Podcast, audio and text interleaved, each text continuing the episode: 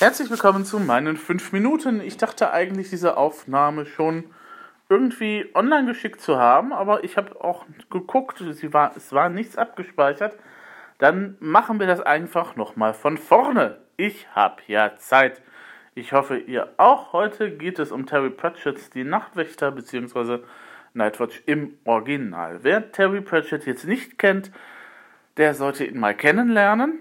Das ist jetzt nett gemeint und keine Drohung. Und zwar ist das ein britischer Fantasy-Romanautor, der äh, vor, ich glaube, drei oder vier Jahren verstorben ist und er ist halt bekannt geworden und auch berühmt. Er hat auch andere Bücher geschrieben natürlich, aber sein Hauptwerk ist eben halt der ähm, Scheibenwelt, ja, soll man das Zyklus nennen, also Romane, die in der Scheibenwelt spielen. Scheibenwelt bezieht sich eben halt auf das Weltbild von einer flachen Erde, die dann eben halt auf vier Elefanten steht, ruht, die dann wiederum auf einer Schildkröte stehen, die dann eben halt durch das All dahin schwimmt. Astrologen der Scheibenwelt haben sicher garantiert viel Spaß in ihrem Leben. Ähm, und es gibt in diesem Scheibenwelt-Gesamtwerk eben halt so gewisse Unterzügler. Es gibt halt Romane, ähm, wo gewisse Handlungen, Handlungspersonen, Handlungspersonen ist auch so schön, gewisse Personen eben halt auch immer wieder auftauchen und die eben halt mehr oder weniger dann halt so einen kleinen Unterzyklus bilden. Ähm, generell, äh, man kann jeden Roman für sich selber lesen. Jeder Roman erzählt eine eigene Geschichte. Aber es macht natürlich Spaß, wenn Terry Pratchett dann in einem anderen Roman mit derselben Hauptfigur dann eben halt nochmal Bezug nimmt auf das, was eben halt im vorherigen Roman war und äh, so weiter und so fort. Und so baut sich eben halt so ein kleines, nettes Universum eben halt auf, wie man das eben halt äh, dann von einem Fantasy-Autor eben halt auch erwartet. Nur, dass Terry Pratchett eben nicht fünf oder sechs oder sieben, acht Romane hintereinander eben halt geschrieben hat, ähm, und, äh, sondern eben halt einzelne in sich abgeschlossene Geschichten, die man auch einzeln unabhängig lesen kann. Ähm, man kann die natürlich chronologisch eben halt abhandeln, ähm, muss man aber nicht. Und äh, Jetzt ist natürlich immer so die Frage, wie steigt man in diese Scheibenwelt ein? Ähm, es gibt mehrere Romane, die für sich stehen und es gibt äh, tatsächlich einen ganz besonderen Roman und das ist Nightwatch, die Nachtwächter. Der ist ein Prequel. Und zwar ein Prequel zu den Romanen um die, wer hätte es geahnt, Nachtwache von Ankh-Morpork. Ankh-Morpork ist so eine Art von Stadtstaat, relativ groß, äh, wird regiert von einem Patrizier namens Lord Veterinary und ähm, da gibt es halt diese Nachtwache. Und die Bücher von der Nachtwache erzählen halt so den ganzen Lebenslauf von dem Sir Samuel Vimes, Sir Samuel Mumm auf Deutsch, angefangen von wirklich, ähm, wie er eben halt aus der Gosse sich dann eben halt so mehr oder weniger hocharbeitet. Ähm, wobei er manchmal auch, muss man sagen, die Nachtwache hatte manchmal auch mehr Glück als Verstand. Und ähm, dann eben halt, bis er tatsächlich eigentlich so der oberste eben halt Boss von dem Ganzen ist. Und in der Zeit, in der er das ist, nämlich dann, er ist gerade, glaube ich, also im letzten Roman, ich, ich glaube, das war Jingo davor, ähm, ist er halt zum, zum Duke, zum Herzog gemacht worden, vom Lord Veterinary. Und äh, ja, Sir Samuel äh, fühlt sich jetzt eben halt ah, zu Beginn des Romans eben halt nicht so ganz wohl, weil ähm, das hat mit zwei Dingen zu tun. Erstens ähm, möchte er eigentlich wieder zurück auf die Straße, also er vermisst dieses Dasein als Straf Streifenpolizist, ne, weil er ist ja jetzt oberster Behördenchef und muss dann eben halt diesen ganzen Kleinkram machen, wie irgendwelche Papiere unterzeichnen, irgendwelche Meetings, da muss er mit dabei sein und so weiter und so fort, was ihn ungeheuer nervt. Ähm, es, und ähm, andererseits ähm, spielt dieser Roman, also in der eine Zeitebene, in der wir uns jetzt befinden, tatsächlich so im Frühling. Und ähm, da gibt es eben halt Erinnerungen, die eben halt durch den Fliedergeruch geweckt werden. Und äh, na, andererseits ähm, sind das Erinnerungen, die eben halt tatsächlich dann in diesem Roman behandelt werden. Das ist nämlich ein Prequel, wie gesagt. Und ähm, wir sind aber momentan noch in der aktuellen Gegenwart. Sir Samuel Vimes ähm, kann es nun mal halt nicht lassen und äh, wird dann eben halt gerufen als Karzer, ein, ja, sagen wir mal, ein wahnsinniger Serien, ja, Serienmörder nicht, aber ein sehr wahnsinniger Killer, eben halt dabei ist, eben halt Unheil zu stiften und gerade als Samuel den sozusagen fast schon eben halt hat, also hat ihn schon am Kragen, ähm, gibt es eben halt einen Blitz, der durch irgendeine Magie eben halt verstärkt ist. Was passiert? Der Blitz trifft die beiden, die beiden fallen nicht nur durch die Kuppel einer Bibliothek, ähm, sondern in eine Bibliothek, sondern landen eben halt äh, so circa 30 Jahre vor der eigentlichen ähm, bisher spielenden Zeit.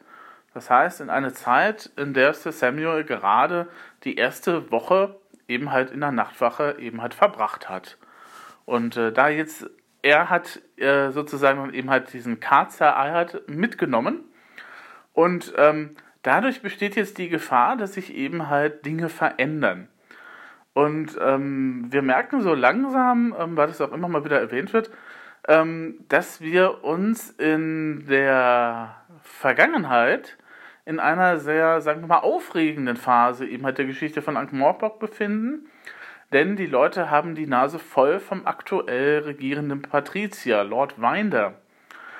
Ähm, und es gibt eine Verschwörung, die sich damit beschäftigt, den irgendwie um die Ecke zu kriegen. Bei der spielt übrigens der übernächste Patrizier dann eben halt eine Rolle, nämlich Lord Veterinary der da als junger Bursche auch schon eben halt mitmischt.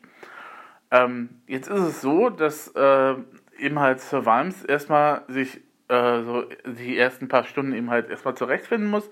Ähm, also er landet zusammen eben halt im Knast mit Karza und ähm, während Karza aber wieder frei kommt, ähm, wird eben halt äh, Sir Samuel zum Verhör geführt und er ist gerade dabei sozusagen dem ähm, Verhörenden eben halt an die Grube zu gehen weil eben halt diese Handschellen nicht besonders eben halt stabil sind, als er eben halt von einem sogenannten History Monk, ähm, ich glaube Geschichtsmönch heißt es auf Deutsch, eben halt äh, aus dieser Situation geholt wird und dieser History Monk, ähm, der Sweeper, ähm, ein Charakter, den man vielleicht schon aus anderen Romanen kennen könnte. Es gibt, so, es gibt zwei Romane um die History Monks. Ähm, der erklärt ihm dann, ja, Sir Samuel, du bist jetzt in der Vergangenheit und du hast jetzt automatisch die Rolle des John Keel eben halt eingenommen. Ähm, John Keel war dann Auszubildender. Und äh, Walms denkt sich so im ersten Moment, oh, dann habe ich mich ja irgendwie selber ausgebildet oder was? Und dann meint der History Monk, nein. Ähm, es ist so, dass damals eben halt tatsächlich jemand namens John Keel, der aus Pseudopolis kam, das ist eine Stadt viel weiter weg, ähm, dich unter seine Fittiche genommen hat und dir gezeigt hat, wie man eben halt Polizist sein kann und sein sollte. Aber der ist von Karzer umgebracht worden. Das heißt, dass Weims also in die Rolle von John Keel schlüpfen muss, damit eben halt irgendwann die Mönche diese beiden Zeitebenen, die jetzt parallel laufen, nämlich die eigentliche Vergangenheit, wo ein richtiger John Keel eben halt Weims erzogen hat und die andere Vergangenheit, in der wir uns jetzt befinden, wo eben der Sir Samuel Vimes die Rolle des John Keel einnimmt und sich selber dann eben halt auch begegnet, ähm, damit die irgendwie dann wieder irgendwann mal wieder zusammenlaufen, ähm, muss eben halt Sir Vimes äh, diesen Karzer auch finden. Und ähm, dann können, sind eben halt die History Monks eben halt damit beschäftigt, dann können die eben halt beide Zeitebenen wieder zusammenfügen. Was jetzt allerdings nochmal erschwerend dazukommt, ist halt diese ganze Verschwörungsgeschichte und ähm, es gibt tatsächlich so etwas wie einen Aufstand in Ankh-Morpork, äh, The Glorious Republic of the 25th May. Und ähm, da Weims natürlich auch einigermaßen weiß, was jetzt auf ihn zukommt, hat er natürlich zwar einerseits einen kleinen Vorteil, aber andererseits laufen auch manchmal die Dinge nicht so, wie er sie sich eben halt denkt. Und äh, ja, das Ganze, ähm, wie sich das Ganze dann auflöst, verrate ich euch jetzt nicht. Das müsst ihr selber lesen und selber erfahren. Ähm, es kommt mir eben halt nochmal ein bisschen auf das an, ähm, was eben Herr Terry Pratchett in diesem Roman eben halt verarbeitet. Ähm, einerseits, ähm, selbst wenn man eben halt tatsächlich nichts mit der Scheibenwelt zu tun hat, selbst wenn man den Sir Vimes eben halt tatsächlich nicht kennt von den, aus den alten Romanen, ähm, hat man sehr schnell innerhalb der ersten zwei, drei Seiten ein Bild von diesem Charakter. Also Terry Pratchett kann hervorragend Charaktere zeichnen. Er kann hervorragend Atmosphäre schaffen und er kann hervorragend eben halt auch Humor eben halt mit reinbringen. Ähm, sei es eben halt durch Wortspiele oder eben halt durch andere Dinge, die da eben halt passieren. Was Terry Pratchett aber auch macht, und ähm, das ist eben halt das Schöne, dass unter dieser Oberfläche von Witz, Humor auch nochmal ein bisschen Satire eben halt drin ist, beziehungsweise ein gewisses Nachdenken darüber, ähm, was äh, eben halt der Menschen ausmacht. In diesem Fall, und äh, deswegen ist der Roman vielleicht auch ein bisschen düsterer als sonst, als die anderen Romane, beschäftigt sich Terry Pratchett eindeutig mit dem Thema Revolution. Wie gut sind Revolutionen eigentlich? Oder werden, wird nach einer Revolution alles nun besser? Sir Samuel Mumm, Sir Sam Rhymes, kann eben halt das nicht bestätigen, weil er nämlich schon weiß, dass das, was eben halt in der Vergangenheit passiert, diese Revolution, ähm, die dann eben halt den Lord Winder absetzt und einen gewissen Lord Snapcase auch eben halt an die Spitze spült. Also sprechendere Namen, sprechendere Namen gibt es glaube ich nicht, Snapcase. Ähm, ich, ich muss mal nachsehen, wie der auf Deutsch heißt. Die Tage vermutlich irgendwie überschnappt oder irgendwas mit übergeschnappt oder sowas. Ähm, und ähm, wo Sam auch weiß, ähm, diejenigen, mit denen ich jetzt zu tun habe, die werden mehr oder weniger eben halt teilweise nicht mehr da sein, weil die eben halt in den während der Revolution umkommen. Wie das halt so ist. Also nicht nur John Key selber, sondern eben halt auch die anderen äh, älteren Mitglieder der Wache, beziehungsweise einige dann werden einige überleben natürlich, so wie er selber als junger Mann ähm, wie eben halt auch die anderen Mitglieder der Wache, die dann eben halt zu Beginn des Romans eben halt auch auftauchen und äh, einige andere Personen, aber ähm, es gibt, ist, er weiß dann eben halt, okay, also na, ne, da gibt es eben halt, wird es vermutlich dann eben halt darauf hinauslaufen, dass eben halt Leute sterben. Und äh, Walms zweifelt dann eben halt auch diesen Sinn an. Und das ist auch das Schöne an diesem Roman, dass wir eben halt ähm, zu Beginn zwar auch dieses typische eben halt, ach, schön mal wieder eben halt diese alten Zustände zu haben, eben halt ähm, haben, wie das ja, ne, also Walms sehnt sich ja auch danach, zu Beginn des Romans wieder Streifenpolizist zu sein und in der Vergangenheit er das auch wieder tun. Ähm, aber ähm, so nach und nach war, merkte dann auch, ähm, dass ihm gewisse Dinge in der Gegenwart eben halt wichtig sind oder dass gewisse Sachen von denen er noch nicht, von denen er nicht glaubte, dass sie wichtig wären, ihm halt wichtig vorkommen. Wie das immer so ist, man, man braucht, vermisst eben das, äh, was man, also man schätzt erst das, man schätzt, ah, man schätzt erst dann etwas wert, wenn man es eben halt vermisst. Das ist bei Worms definitiv der Fall. Daneben geht aber Terry Pratchett auch nochmal in die politische Ebene und sagt dann eben halt, ähm, Revolutionen werden eben halt nicht von Leuten gewonnen, die auf die Straße gehen und Barrikaden bauen, sondern Revolutionen werden von den Leuten gewonnen, die in den oberen Ämtern sind und die eben halt da tatsächlich äh, Macht und Einfluss haben. Also nicht das Gemeindevolk auf der Straße macht eine Revolution oder fängt, ähm, hat er immer halt Erfolg mit der Revolution, sondern ähm, die wird dann eben halt hinter den Kulissen eben halt geplant das andere ist sozusagen nur Staffage. Ähm, Froth nennt man das irgendwann mal im Englischen. Ähm, sowas wie, ja, das Ganze ist irgendwie so Abschaum. Das so, na, also für den Abschaum auf der Straße interessiert man sich nicht weiter, weil man eben halt oben um, vom Kopf her eben halt auch schon eben halt ähm, schon wieder dabei ist, eben halt diverse Posten zu verschachern, ne? Und schon eigentlich auch schon längst geplant hat, wer eben wann was macht bevor eben Lord Winder auch tatsächlich dann umgebracht worden wird, umgebracht wird. Auf eine sehr originelle Art und Weise übrigens. das ist wirklich sehr schön. Ähm, und ähm, also so schön eben halt so ein Akt eben halt darstellen, wie man ja, ihr, ihr, wisst schon, wie ich das meine. Na? Und ähm, das ist natürlich auch so ein Punkt, worüber man jetzt nachdenken kann. Werden Revolutionen tatsächlich eben halt von unten eben halt gemacht, beziehungsweise sind Revolutionen nur dann erfolgreich, wenn eben halt tatsächlich die oberen Mächte eben halt auch mitwirken. Ich weiß nicht, ob Terry Pratchett sich da auch teilweise eben halt auf 1848 bezieht oder eben halt auch auf den äh, Aufstand mit Cromwell, den, der ja in England eben halt da war. Ähm, Cromwell ist ja dann auch sozusagen mehr oder weniger in den Büchern präsent, weil die äh, ähnliche Figur, eine ähnliche Figur wie Cromwell tatsächlich den König von Ankh-Morpork mal enthauptet hat vor etlichen Jahrhunderten. Ähm, und ähm, na, das ist dann halt so dieser Verweis eben halt darauf. Und ähm, ist dann halt die Frage, na, ist, sind Revolutionen das auch wert? Das ist dann eben, eben halt die Frage, die Pratchett auch noch stellt. Na, das ganze Blutvergießen und das ganze Aufruhr, ähm, ist es das wert, wenn hinterher eigentlich dieselben Leute immer noch da sind, die eben halt tatsächlich äh, dann eben halt gearbeitet haben. Das ist ja tatsächlich vergleichbar mit einer Landtagswahl und den Ministerien. Weil die oberen Köpfe wechseln, aber die Leute, die ja da verpflichtet sind für mehrere Jahre, die sind ja immer noch da. Ne? Also die Leute, die eben halt, äh, was die Sekretärin, die vorher für den anderen gearbeitet hat, ist ja noch da.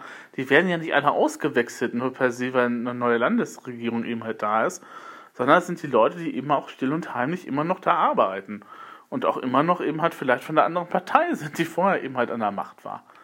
Ja? Und das ist dann halt so die Frage, was, ob dann eben halt eine Revolution wirklich was bringt, wenn ihr zwar dann eben halt neue Leute eben halt am Kopf sind, aber unten der Unterbau eben halt noch gleich ist.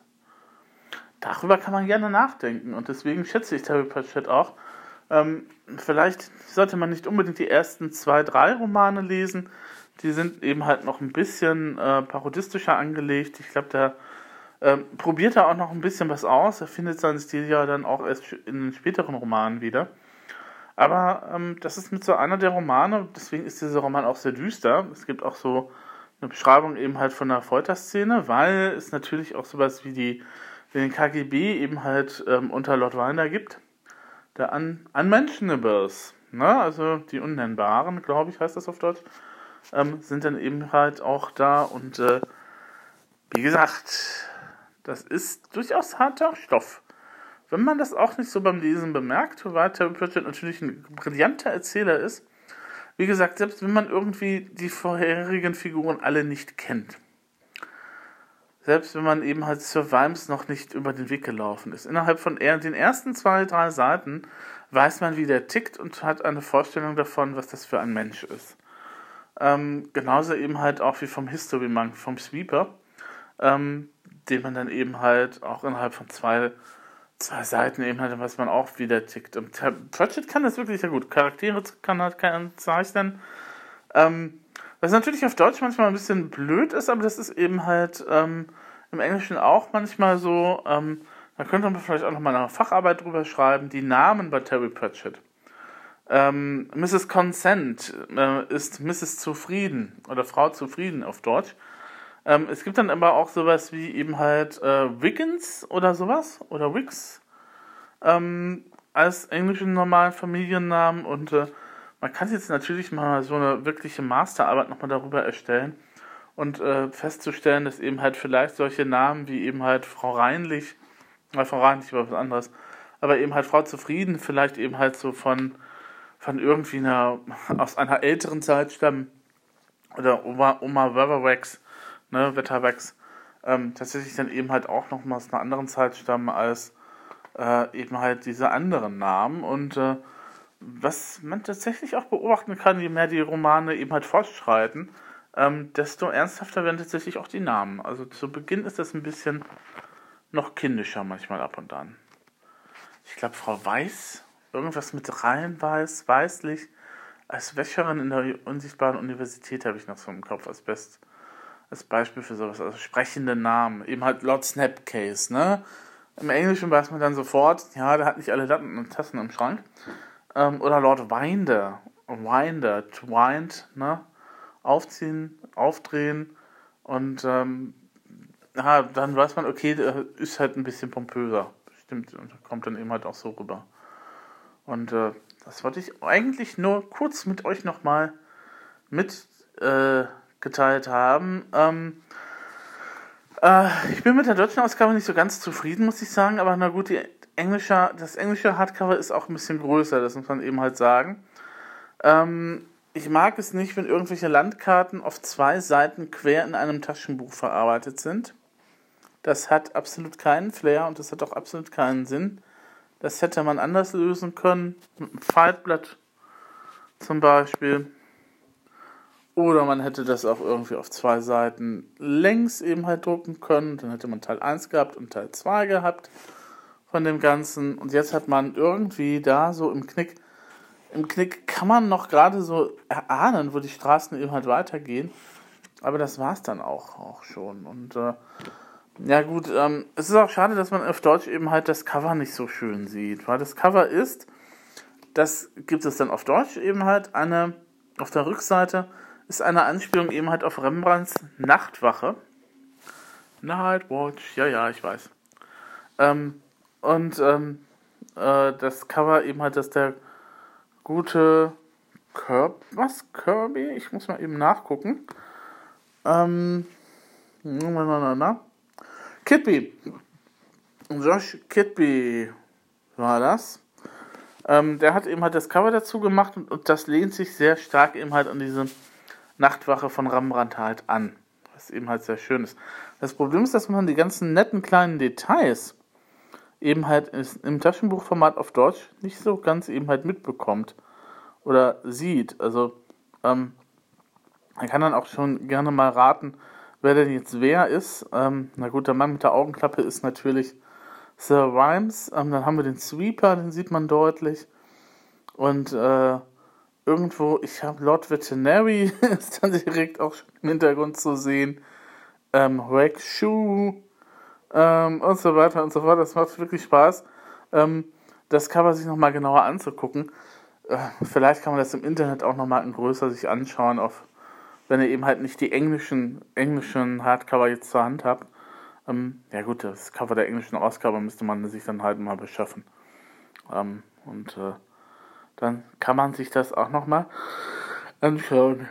Mhm. Nobby Nobs finde ich ja auch sehr schön gelungen, muss ich sagen. Also falls euch jetzt die Namen nicht zeigen, ist es nicht so schlimm. Auf der Rückseite haben wir dann nochmal ein bisschen so einen Ausschnitt vom Original. Ähm, beim Original kann man ja tatsächlich mittlerweile im Internet nochmal genauer reinzoomen, denn das Reichs Rijksmuseum, spricht sich das so aus, in Amsterdam, wo das Original ja hängt, ähm, hat das ins Internet gestellt und mit der grandiosen Auflösung, da kann man wirklich zoomen, bis man bis zum geht nicht mehr. Und man kann auch Sachen ausschneiden, man kann Sachen äh, sich eine iPhone-Hülle damit bedrucken lassen, wenn man das möchte, ähm, wenn man halt äh, bestimmte Sachen toll findet. Und äh, ganz, ganz, ganz, ganz, ganz, ganz, ganz grandios, was man eben halt da alles mitmachen kann. Kann man natürlich mit dem deutschen, mit dem Cover vom Pratchett selber hier nicht. Schade eigentlich. Also so Sweeper auf einer Tasse hätte ich auch sehr gerne. Ähm, und äh, ja. Wie gesagt. Ähm, Terry Pratchett, Fantasy-Autor. Ich wollte jetzt noch mal gucken, ob hier irgendwo steht, wie, der wievielte Roman das jetzt innerhalb der Reihe ist. Was eigentlich ähm, auch unsinnig ist, weil, wie gesagt, das ist ein Prequel. Das kann man wirklich unabhängig von, voneinander lesen. Ähm, 1, 2, 3, 4, 5, 6, 7, 8, 9. Ja, das sind nicht alle. Die listen hier nicht alle auf. Ähm, sondern nur die aktuellsten. Ähm, bei einigen weiß ich jetzt auch gar nicht mehr, was das welche sind. Also Schwanz Hoxfarbe ist Schwanzgalopp, okay. Fliegende Fetzen finde ich bis heute auch immer noch ein bisschen bescheuert als Titel von Jingo. Jingo ist so ein, halt so ein Ausdruck. Das kann man vielleicht auch nicht besser machen, aber trotzdem. Aber Carpe Jugulum, das hätte man auch ruhig lassen können, ihr lieben deutschen Übersetzer. Ruhig Blut.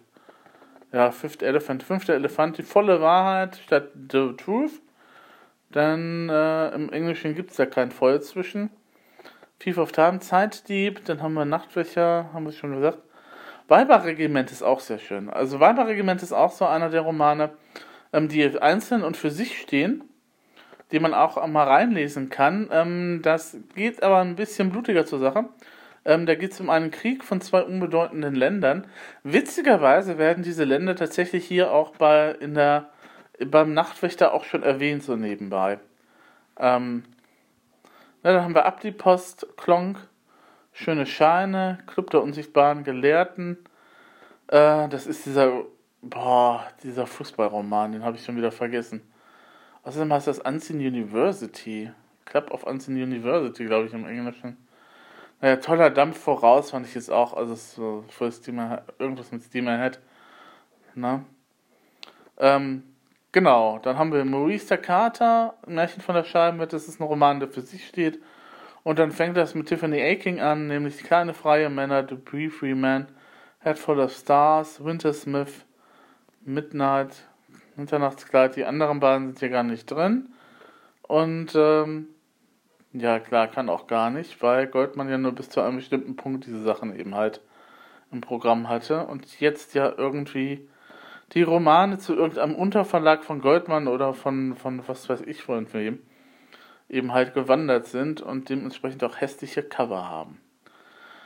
Ah, der illustrierte Scheibenweltroman Wahre Helden ist auch sehr schön und so weiter und so fort. Also ich könnte euch jetzt noch mal Stunden darüber erzählen, welche Romane von Terry Pratchett in der Scheibenwelt in Ordnung sind, beziehungsweise was man sonst noch so von ihm lesen kann, hat ja nicht nur äh, die Scheibenweltgeschichten geschrieben, sondern auch die Johnny Maxwell-Romane und äh, die Gnome, ah, Gnome-Trilogie oder die Gnome-Trilogie. Äh, kleine Lebewesen, die, dann eben halt in Teppich, auf dem Teppich leben oder in einer Teppichwelt, Teppichleben, leben oder so. Ähm, was auch tatsächlich irgendwie ganz nett ist. Ähm, Strata. Strata ist auch noch cool. Strata ist ein äh, eigenständiger Roman, der auch tatsächlich nichts mit der Scheibenwelt oder sonstiges zu tun hat. Das ist ein sehr, sehr netter Roman, aber auch ein sehr, sehr eigentümlicher, weil das tatsächlich mal Science Fiction ist. Der einzige Science Fiction Roman, den er geschrieben hat, Strata. Ja, gut, sind wir jetzt am Ende. Ähm, wenn das euch interessiert, könnt ihr ja noch mal gucken. Ich habe mal zu Going Postal eine Reihe von Kolumnen geschrieben, in denen ich den Begriff der Freiheit, den Pratchett eben halt anwendet, eben halt noch mal ein bisschen untersucht habe. Ähm, ich habe auch noch mal so was Ähnliches vor wegen für die Nachtwächter, weil ich das auch gerade einer guten Bekannten von mir empfohlen habe und ähm, dann auch noch mal das Original jetzt gelesen habe. Ich das, eigentlich lese ich das Original letztes Jahr muss ich das Original irgendwie verpasst haben. Äh, normalerweise, ich habe so eine Art Lesekanon, wo ich dann eben halt gewisse Sachen tatsächlich noch mehrmals lese. Neil Gaiman gehört natürlich dazu. Und ähm, im letzten Jahr habe ich aber irgendwie das, die Nachtwächter gar nicht mal gehabt, glaube ich. Das heißt, ich darüber die Kolumne geschrieben. Macht aber nichts. Ist ja noch genügend Futter dafür nächste Mal oder für die nächsten Tage und Wochen. Ähm, Genau. So ist das. Ah, jo. Ich meine, man kann sich die ganzen Sachen natürlich auch nochmal als Hörbuch anhören, wenn man das möchte. Aber wie gesagt, Goldmann Verlag kostet äh, momentan 8,95 Euro auf Deutsch. Das englische Hardcover ist ein bisschen hochpreisiger. Das müsste um die 24, 25 Euro sein, je nachdem wie der Pfundkurs momentan jetzt ist. Es lohnt sich aber definitiv, die Hardcover-Varianten immer halt von der Scheibenwelt zu holen. Und auch wenn man halt den einen oder anderen Roman halt nicht mag, die sehen halt, ich finde, sie sehen halt besser aus, die halten auch länger. Ähm, wenn natürlich auch dieses Papier aller, na, na, natürlich, wir wissen alle, wie englische Taschenbücher nach einer Zeit aussehen, nach Jahren aussehen. Das geht für die Hardcover auch ein bisschen. Ähm, aber immerhin gehen die dann nicht aus dem Leim und sie sehen schick im Regal aus und äh, sind einfach eben halt auch netter und finde ich auch, sie sind ein bisschen unhandlicher natürlich, also sie sind ja keine Taschenbücher, mm, aber ähm, das kann man ja eben halt auch sozusagen auch ändern, wenn man sich das Ganze eben halt das E-Book anschafft, das englisches E-Book, das sind die Sachen auch ein bisschen billiger. Das wollte ich nur erwähnt haben. Das war jetzt ziemlich lange. Gut. Bis zum nächsten Mal. Gehabt euch wohl.